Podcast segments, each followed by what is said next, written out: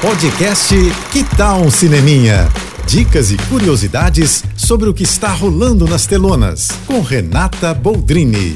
Assisti Missão Impossível Acerto de Contas Parte 1 e Tom Cruise, gente, segue entregando muito entretenimento. Bom, os pontos legais sobre o filme. Aquela famosa cena da moto no penhasco foi a primeira a ser rodada, viu? O Tom chegou a brincar numa entrevista explicando o motivo. Bem, a partir dessa cena, a gente já sabe se continuaria o filme ou não, se referindo à complexidade e o perigo de morte que envolvia. Ainda bem que deu tudo certo, né? E quer saber? A sequência do trem, a partir da explosão, é que para mim foi a mais eletrizante do filme. É de tirar o fôlego, gente. Precisou ser construído um trem de verdade, com diversos vagões que funcionasse perfeitamente, só para ser destruído em cena. Um feito, segundo o diretor, sem precedentes. As mulheres estão arrasando com bastante protagonismo e brilhando muito, especialmente nas cenas de ação. E esse é o filme mais longo da franquia. Se preparem, tem 2 horas e 43 minutos de duração e não tem cena pós-créditos. E como é parte 1, então saiba que ele encerra de repente, sem conclusão da história, que virá só na parte 2 em 2024.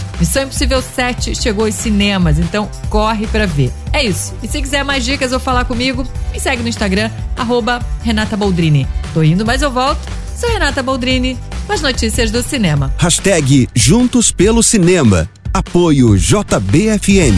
Você ouviu o podcast Que Tal um Cineminha?